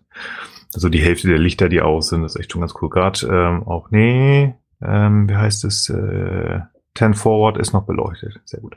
Nein, auf jeden Fall äh, drumherum tatsächlich mal so ein bisschen die Nakamura-Story. Tatsächlich, ähm, Picard kommt unter Druck. Also jetzt ist so, selbst für Picard so, verdammt, ich muss da hin und jetzt kann ich das nicht mehr machen. Und ich finde es eigentlich ganz niedlich, wie er Jordi denn auf den Sack geht. Ich finde das, ich find das ganz schön, dass er zum ersten Mal seine, seine Inkompetenz quasi vorgehalten bekommt. So, hey, du hast gesagt, du bist irgendwann dann da. Wie sieht's denn jetzt aus? Sollen wir dir einen Rettungstrupp schicken oder so? Und Picard sagt, nein, nein, das kriegen wir jetzt hin. Also wirklich gar kein Problem. Und letztlich kriegt das dann nicht hin. Also ne, im Gesamtkontext dieser Folge ist Picard einfach ein Horst. Der, das, ja. Ohne Horst jetzt als Beleidigung. Also ja. Es ist ja Gott sei Dank nicht ganz so häufig. Also sonst ist unser Captain ja immer derjenige, der ganz plötzlich eine neue Sprache kann oder irgendwelche ähm, Sachen kann oder irgendwie ähm, Superbotaniker ist oder whatever. Er kann ja, aber hier ist er tatsächlich mal, es passt einfach gut rein, dass er der hilflose Captain ist und der, ja, hm, Jungs, ihr macht das schon. Und ähm, wie gesagt, also mir gefällt diese Folge ganz gerne, wo Jordi so ein bisschen im Prinzip in den Augen rollt und sagt, so, verzieh dich, Captain, du gehst dir nur auf, du gehst mir auf den Sack und du hilfst mir nicht. Und seine Flamme, das ist okay. äh, den Captain halt mitnehmen. Ach, können Sie uns nicht helfen? Ja, ja, das kann ich.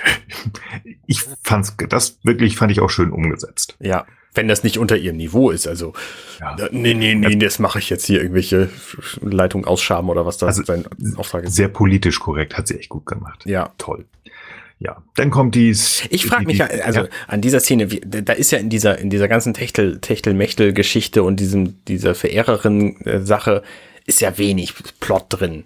Und ich frage mich, ob sie tatsächlich bewusst an dieser Stelle Jordi retten will oder ob das Zufall ist. Nee, nee. Die will ihn retten. Die ist, das wird ja auch, ähm, da sind wir ja sch schnell rübergegangen oder haben es gar nicht erst gesagt. Also das sagt Delta ja auch, Mensch, die finde ich aber toll. Und Jordi so, hm, ja, vielleicht ein bisschen zu mehr. Also die soll schon so dargestellt sein, dass die Jordi ganz toll findet und ihn hier auch wirklich rettet, weil er einfach ähm, durch, durch den Captain ja abgehalten wird, ja. vernünftig zu arbeiten. Ähm, und ja. dann finde ich cool, wie dieser, die, das komple die komplette Atmosphäre dieser Szenerie wechselt, weil ne, der Captain geht jetzt gerade weg, es ist alles total schön hier, ne, Warpkern ist direkt vor ihm, Jordi dreht sich um, Data ist weg, die Musik mhm. wechselt, Diana läuft durch diesen einsamen Gang, sie fühlt sich irgendwie beobachtet, plötzlich ist das Ding ein Horrorfilm, das ist total eigenartig. Ich finde das ziemlich witzig, ehrlich gesagt. Und also, ne, ich meine, warum? warum hat Diana plötzlich das Gefühl, sie wird verfolgt und es passiert irgendwas? Also ja, sie ist sympathisch, aber ne, ich meine, sie, sie kann ja auch keine, keine ausfallenden Toaster vorausahnen, so. Und das ist ja im Grunde das, was Data jetzt gerade macht. Also. Das ist bestimmt das Traumprogramm, deswegen kann sie es ahnen. Weil er irgendwas ausstrahlt oder so. Ja, seltsam. Naja. Ja. Und dann, wie gesagt, die fehlenden Kameras auf dem Schiff und die fehlende Sicherheit, dass die Leute nicht automatisch irgendwie äh, über tausend Menschen und sie läuft keinem überm Weg. Naja, nein, und der, der Computer checkt nicht die Lebenszeichen der seiner, seiner Crew, so. Ne, das müsste er eigentlich pausenlos machen. Das haben wir ja vorhin schon. Aber gut, ähm, naja, dann wird sie halt abgestochen und sie überlebt es natürlich, weil Data natürlich auch unterbewusst nicht sie umbringen wollte, sondern nur das Viech auf ihrer Schulter. Deswegen hat sie dieses Messer dann auch nicht in sie reingesteckt, sondern, also nicht tief jedenfalls, sondern nur ich finde diese, diese Stabbing-Szene, also diese Abschlachtszene auch echt ganz schön krass. Immer so nochmal und nochmal. Und wirklich so ein richtiger mhm. mhm. Michael Myers Slasher. Und es ist halt doch ein Messer. Ja, mhm. ich bleib dabei. Ich hab's überall auch immer als Messer hier stehen. Ja. Äh, was ich spannend finde, dass Data wirklich weit weg ist. Also das ist das, in Anführungsstrichen könnte das sein, wenn du so einen Tag, oder wie heißt das, äh, Schlafwandler hast. Mhm. Also er ist ja in seinem Traum. Er greift ja, nachdem der Turbolift aufgeht, auch ähm, Riker und Worf an. Was ich hier ganz niedlich finde, dass ähm, Riker ihn aufhalten kann. Ja, das finde ich also auch faszinierend. Er, er geht auf Riker an und Riker, oh, hier Arm hoch und ich, mhm. äh, ich schaff das schon. Und er schafft das. Also Data hat mehr als einmal bewiesen, dass er das stärkste Wesen auf dem Raumschiff ist. Also selbst Worf, der nun wirklich auch hier Pumper, also der macht ja nur Pumpen und, äh, und grummelig sein, selbst der kommt gegen Data nicht an. Ja. Ähm, naja, gut.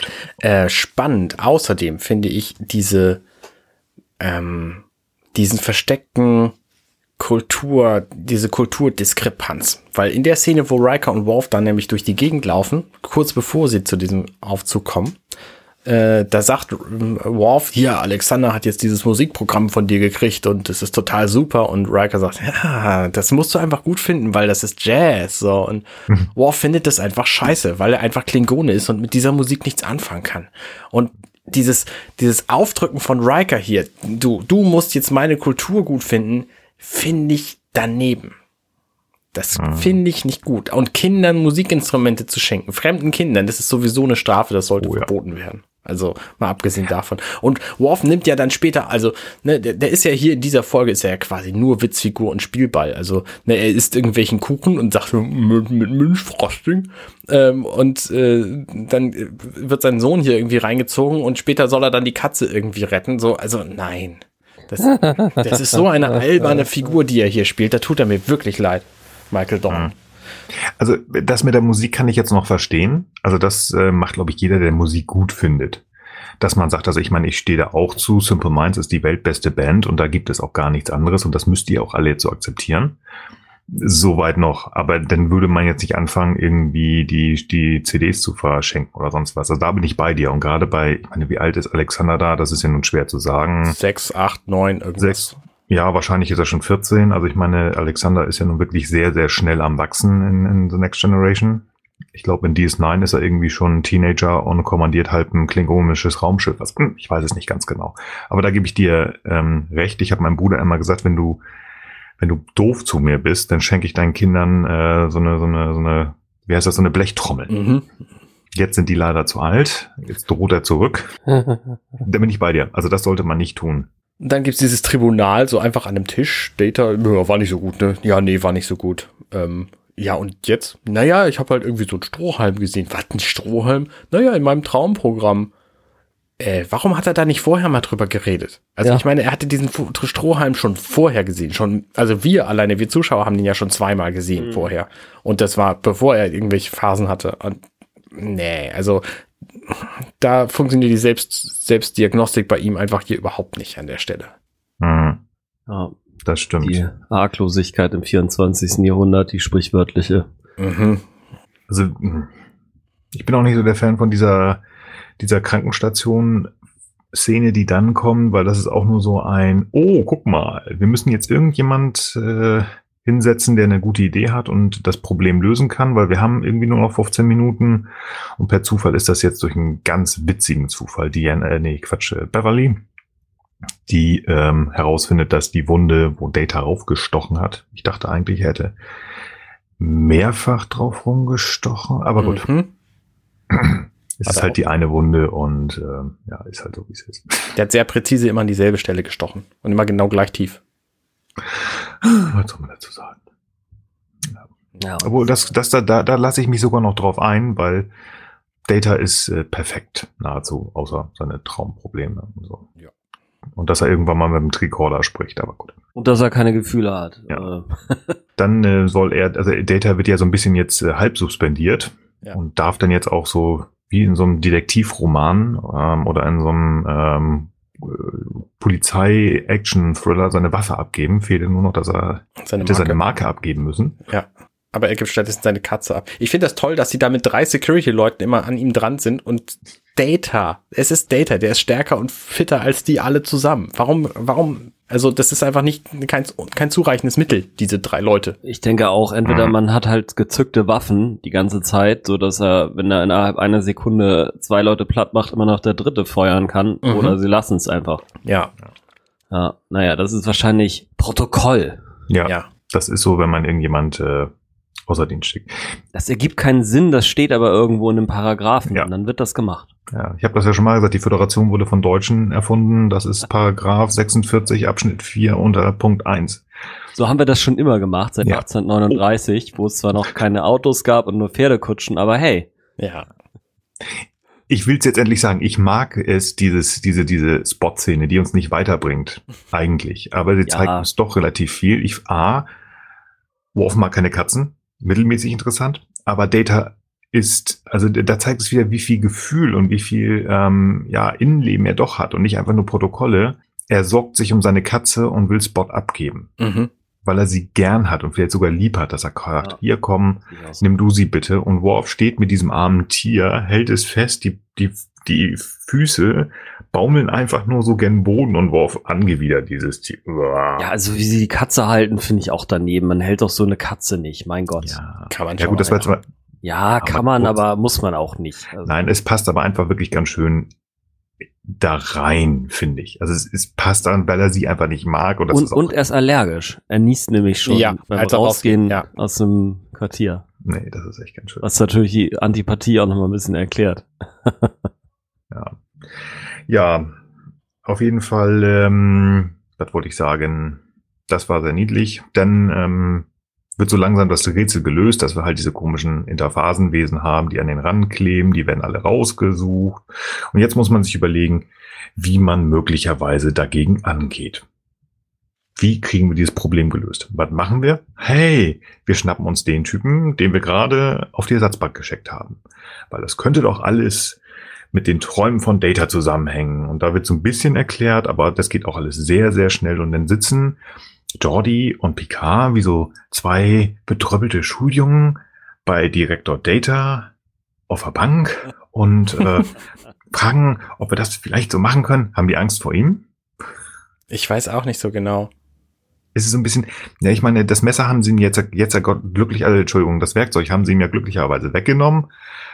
Aber die fand ich auch schon wieder so, warum, also gerade Patrick Stewart sitzt da mit äh, zusammengefallenen Schultern. Also ich finde das ist komisch. Naja.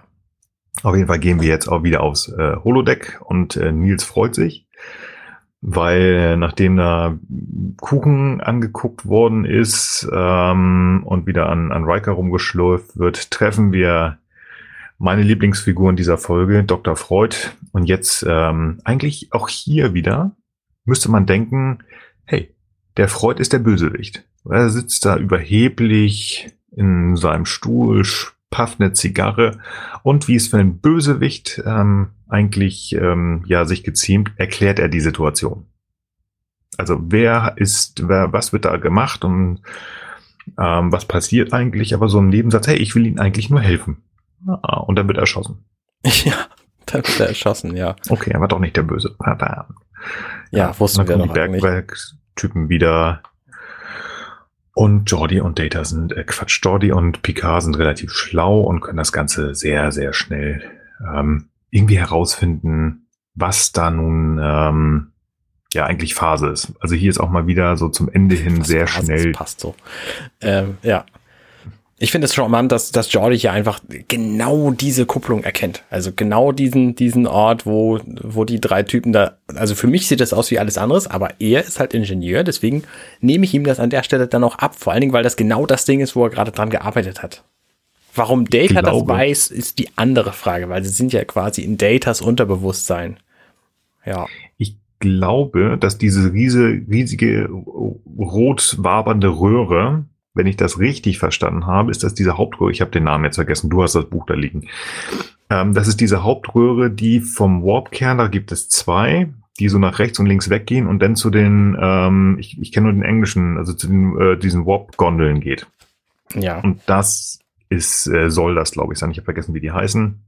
Also die, die, ja, nein, nicht die Warp-Gondeln, sondern die, die Leitung, die dazu hin, also die die Energie. EPS-Leitung. Nee, EPS-Leitungen sind. Plasma Conduit. Ja, das kann gut sein. Also ich glaube, die soll das sein. Und da es nur zwei davon gibt, kann das gut sein, dass äh, Jordi dann wirklich weiß, welche das ist. Ja, das, ja, stimmt. Es gibt tatsächlich nur zwei davon. Die gehen so diagonal hinten von dem Schiff weg. Ich sehe das ja, gerade. Genau, und dann zu den Warp-Gondeln einmal rechts, einmal links. Genau. Also das kann ich mir noch erklären. Ja. Also wie gesagt, es äh, geschieht dann alles äh, sehr, sehr schnell. Ähm, sie erkennen das. Jordi und Data, nein, Jordi und Picard, meine Güte, ich habe Data gesehen, sind, äh, haben das Problem gelöst. Sie finden auch heraus, dass dieser hohe Schallton, den Data ausstoßen kann, dass der den Viechern äh, wehtut und dass sie damit ähm, ja das alles so ein bisschen wieder schick machen können und die verjagen können. Das wird dann von Data in Realität umgesetzt, nicht nur in seinem Traum. Ja, und schon ist das große Problem weg und auch die Viecher verschwinden, wabern in, in ihre eigene Phase wieder zurück. Nee, die verschwinden nicht, die werden, die werden vernichtet. Das ist das, was Picard hier sagt. Nee.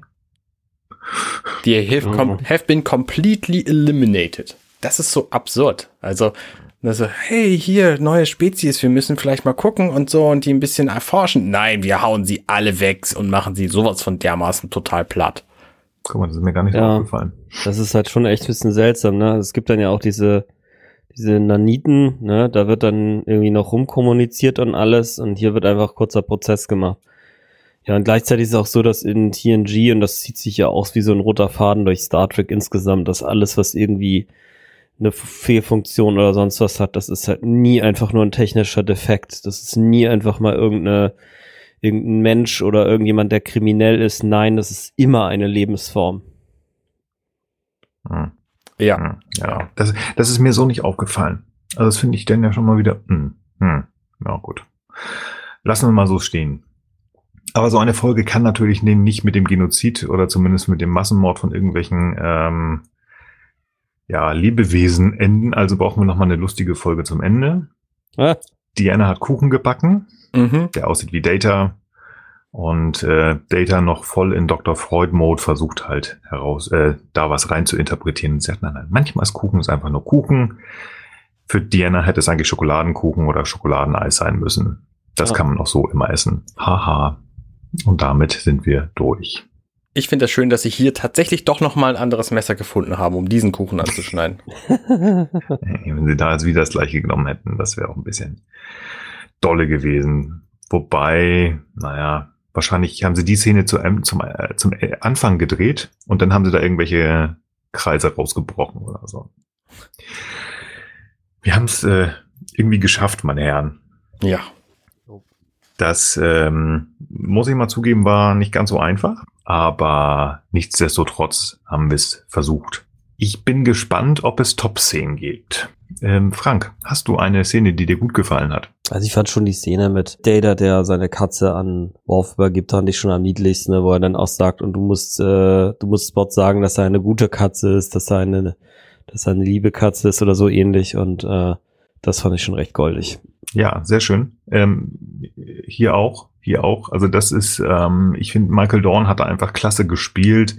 Man sieht einfach doch, wie gerne Data seine Katze hat und da dann auch also effektiv schon fast Liebe zu sehen bei dem Androiden, der angeblich keine Gefühle hat. Ähm, die hat mir auch sehr, sehr gut gefallen. Mhm. Die äh, nehme ich auch mit. Arne? Ähm, ich mag tatsächlich die Traumszenen alle sehr gerne, weil die so absurd sind und weil die einfach jedem, der das zum ersten Mal sieht, sowas von im Gedächtnis bleiben. Weil wenn du die Crew kennst, die machen hier kompletten Quatsch und das siehst du sehr selten ansonsten in dieser Serie. Also, dass sie sich gegenseitig die Schläfe schlürfen und das Worf irgendwie über Kuchen philosophiert und äh, es ist einfach, es ist einfach alles sehr, sehr seltsam und es, ähm, so unsinnig das im Gesamtkontext dieser Folge auch also so sinnvoll das im Kontext der Folge und so unsinnig im gesamten Star Trek-Universum ist, ähm, finde ich die Szenen doch einigermaßen charmant. Hm. Flop-Szenen.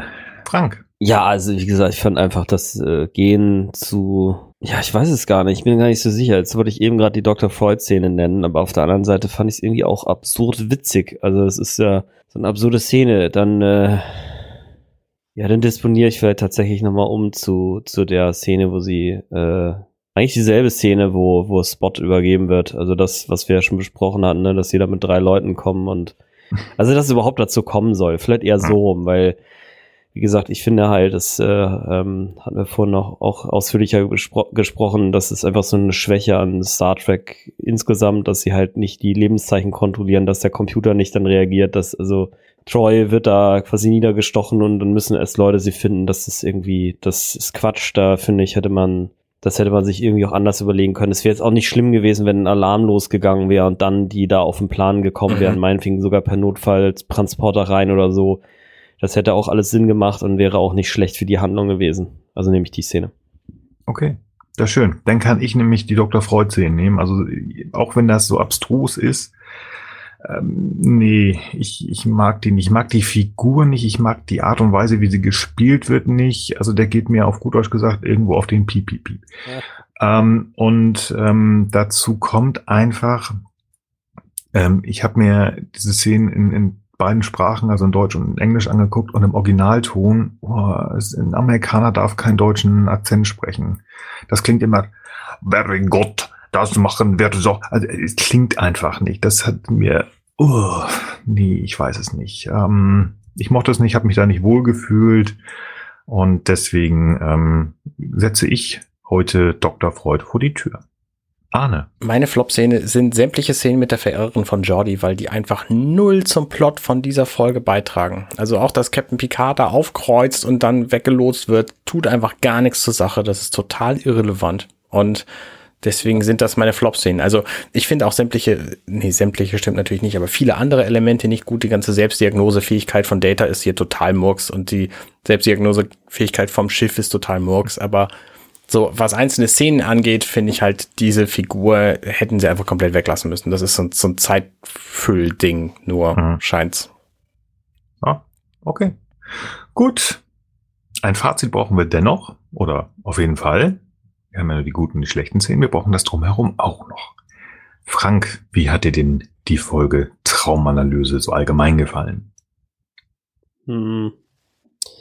Ja, ich würde sagen, sie ist so im Mittelfeld. Also ich finde sie tatsächlich doch gar nicht so schlecht, weil ich finde das Thema Träume einfach ganz interessant. Ähm, ich finde es auch nicht so unlogisch, dass ein Android mit so hohen ähm, neuronalen Funktionen, die sich ja am Gehirn orientieren, auch vielleicht sowas hat. Also ich habe ja eh so den den Verdacht, dass es sich bei Träumen eben auch um diesen, diesen, diesen, diesen Aktualisierungsprozess des, des neuronalen Netzes oder der neuronalen Netze im Gehirn halt handelt, die vielleicht tatsächlich dann eine Bedeutung zu dem, was uns interessiert und was uns wichtig war, hat, weil das Gehirn sich zwangsläufig ja das über die Zeit unseres Lebens nach und nach immer besser merkt und dann werden diese Informationen auch im Kontext dieser Inter Informationen quasi äh, äh, ja, verarbeitet und dann ob dann aber das, was sozusagen jeweils auftritt, wirklich immer so von Bedeutung ist, das wiederum bezweifle ich. Egal, jedenfalls, ähm, das fand ich irgendwie eine ganz nette Idee. Ansonsten war da natürlich auch viel jetzt so zusammengeklaubt, ne? Warum soll jetzt Data ausgerechnet im Traum ähm, diese, diese anaphasischen oder interphasischen oder sonst was Lebensformen feststellen? Das fand ich absurd. Ich fand halt, Banane, dass er da zu Freud statt zu Treu geht. Ich fand Banane, dass sie die Viecher nachher alle platt machen, statt wie sonst äh, deren äh, Tech-Star Trekige Art ist, äh, mit denen mal zu kommunizieren. Also ich würde mal sagen, so drei, drei Minus so, ja. Also ich fand es schon okay, das zu gucken. Äh, vielleicht ringe ich mich zu einer drei durch, weil irgendwie, wie Arne ja auch schon sagte, ne, also diese Szenen mit dem äh, aus äh, Rikers Gehirn trinken, das fand ich schon, äh, das hatte einfach sowas wie so, so, so ein bisschen, ja, so, so, so, äh, so eine, so eine, so eine dunkle, absurde Szene irgendwie. Also das hatte schon einen gewissen, gewissen Kick hatte das irgendwie auch oder so eine, ja, ich weiß nicht, so eine morbide äh, Faszination hat das schon irgendwie bedient. Ähm, ja, also es waren auf jeden Fall eine Reihe wirrer Szenen drin, die sind mir auch unabhängig davon, dass ich die Folge jetzt schon lange nicht gesehen habe. Also auch der, der Kuchen, äh, der Troy-Kuchen und so, das sind so Bilder, die mir ewig schon in Erinnerung sind. Äh, insofern, das hat, das hat einfach so ein, das hat so ein Cliffhanger-Potenzial, beziehungsweise wie heißt es, so ein, ne, das ist wie, ich weiß nicht, ob ihr das, dieses Bild kennt, es gibt so ein Bild, da ist in so einem, ist in so ein Eierbecher, springt von oben so ein Fisch rein, ja. Das hat irgendeiner mal gesagt, ja, und dieses Bild, daran werdet ihr euch noch in Jahren erinnern. Und das äh, war dann bei mir auch so. Und das ist so, dieses, diese Szene ist voller Bilder, die man, ob das nun Sinn ergibt oder nicht, die erinnert man einfach lang. So. Mhm. Äh, also ich ring mich zu einer 3 durch. Also Inhalt, äh, also Handlung insgesamt vielleicht so ein bisschen, so ein bisschen mittel, aber einige recht kreative Ideen. So, Punkt. Okay. Ich glaube, das ist schon ein bisschen durchgekommen. Ich mochte die Folge nicht so besonders. Ich weiß es nicht. Also. Ja, gut. Ähm, Arne. Ja, ähm, mein Fazit ist zu dieser Folge, ich also sie gehört auf jeden Fall bei mir zu den fünf ähm, mittleren Folgen. ich ich finde sie halt sowohl ganz cool, weil diese Szenen einfach so krass absurd sind und so, so äh, im Gedächtnis bleiben, wie Frank auch schon beschrieben hat. Und ich finde auch, sie, sie hat durchaus Witz so und es sind einfach äh, absurde Szenen drin, ja, auch diese ganze Nakamura-Szene so und dass Picard dieses Paket nicht machen will, das finde ich alles charmant. Aber ich kann auch mit Nils mitgehen, dass Freud mir hier einfach nicht gefällt. Und auch diese ganzen anderen Probleme, die wir hier ähm, entdeckt haben während des Guckens, da ist einfach so viel komisch und auch aus technischer Sicht heutzutage ist da einfach an dieser Folge so viel kaputt und auch an die, die Sichtweise von Freud. Im 24. Jahrhundert wird niemand mehr Freud benutzen als die, die Koryphäe für irgendwelche Geistespsychosen, weil, wie Frank vorhin erläutert hat und Nils auch, ähm, ja, das ist einfach alles überholt. Auch in den 90ern, als die Serie rauskam, war das schon überholt und heutzutage, also heutzutage noch mehr und dann wahrscheinlich noch viel, viel mehr. Also da, da sind einfach manche Dinge ein bisschen Quatsch. Und ähm, dass Picard dann am Ende diese fremde Spezies, die sie überhaupt noch nicht kannten, bis dahin, einfach so platt haut. Obwohl sie herausgefunden haben, wie man sie sehen kann und obwohl sie möglicherweise auch auf andere Weise irgendwie mit der interagieren können, das finde ich schon alles daneben. So, also es gibt viel Gutes und es gibt auch viel Schlechtes in dieser Folge. Deswegen ist sie bei mir auf jeden Fall in den mittleren fünf. Da, da, da, das läuft dann habt ihr zweimal Mittel. Ich war wenig äh, begeistert. Äh, es tut mir leid. Also es ist einfach so, wenn mir was nicht, wenn mir etwas nicht gefällt, dann fällt es mir schwierig, darüber positiv zu reden. Aber wie? Pass mal auf. Ja. Wenn dir was nicht gefällt, muss dir das nicht leid tun. Dann ist das deine Meinung. Du darfst die haben. Das ist völlig in Ordnung. Ja, es tut mir aber für unsere Hörer leid, dass die dann über meine Launen und so. Das sehe ich anders. Wenn wir dich wiedersehen, ja, dann musst du noch ein Schnappes mehr trinken als wir. So. Das werde ich machen. Das ist deine Strafe. ich habe ich hab da was sehr Gutes. Wir fanden es mittelmäßig, ich nicht so gut. Ihr dürft gerne uns auch bewerten, wenn ihr Lust habt. Ähm, wir jetzt? Ja, natürlich, ihr auch. Wenn ihr wollt, dürft ich ihr auch uns gut. Ihr, ja, ich auch. Das muss ich irgendwann auch bei Apple Podcasts auch nochmal hinschreiben, dass ich uns gut finde und fünf Punkte geben und so. Das dürft ihr, liebe Hörer, natürlich auch machen. Ähm, wenn ihr möchtet, tretet gerne mit uns in Kontakt und nennt uns eure Meinung zu dieser Folge Traumanalyse bei ghu.companion.net oder bei Twitter at gesternhu. In zwei Wochen ist der 26.12.2020, also für uns und für alle, die das äh, normal hören, für euch, liebe Hörer, im Jahr 2399. Die 40. Folge wird ausgestrahlt am zweiten Weihnachtstag 2020. Und dafür haben wir uns etwas ganz Besonderes einfallen lassen. Es gibt als GHU 040, als die 40. Folge, das GHU Weihnachtsgeschenk. Und das sind unsere TNG Flop 3. Also für mich bleibt es, ich kann in der Laune bleiben, aber ich glaube, es wird sehr launig und lustig. Wir haben uns ausgesucht, dass jeder sich drei, die drei schlechtesten Folgen aus TNG zusammenstellt und die werden wir uns dann vorstellen. Wir haben uns die gegenseitig noch nicht gesagt bin sehr gespannt, was dabei rauskommt und das wird bestimmt ganz lustig. Übrigens, lustige Anekdote, 040 ist die Vorwahl von Hamburg. Ja, hm, genau reingefallen, ja. Perfekt. Habe ich überhaupt nicht mehr darüber nachgedacht. Ich drücke immer nur auf Knöpfe. Mann anrufen, Schatz anrufen. Stimmt, Hamburg 040. Guti, dann wünsche ich euch einen schönen Sonntag, ne? Ich wünsche euch alles Liebe, kommt gut in die Weihnachtszeit rein und bis dahin verabschiede mich und wünsche einen guten Morgen, guten Tag, guten Abend und gute Nacht. Bye bye. Hey, wir sind Nils, Arne und Frank und das war gestern, heute, übermorgen. Wenn euch dieser Podcast gefällt, dann unterstützt uns doch ein wenig. Mehr Infos dazu findet ihr auf ghu.compendion.net.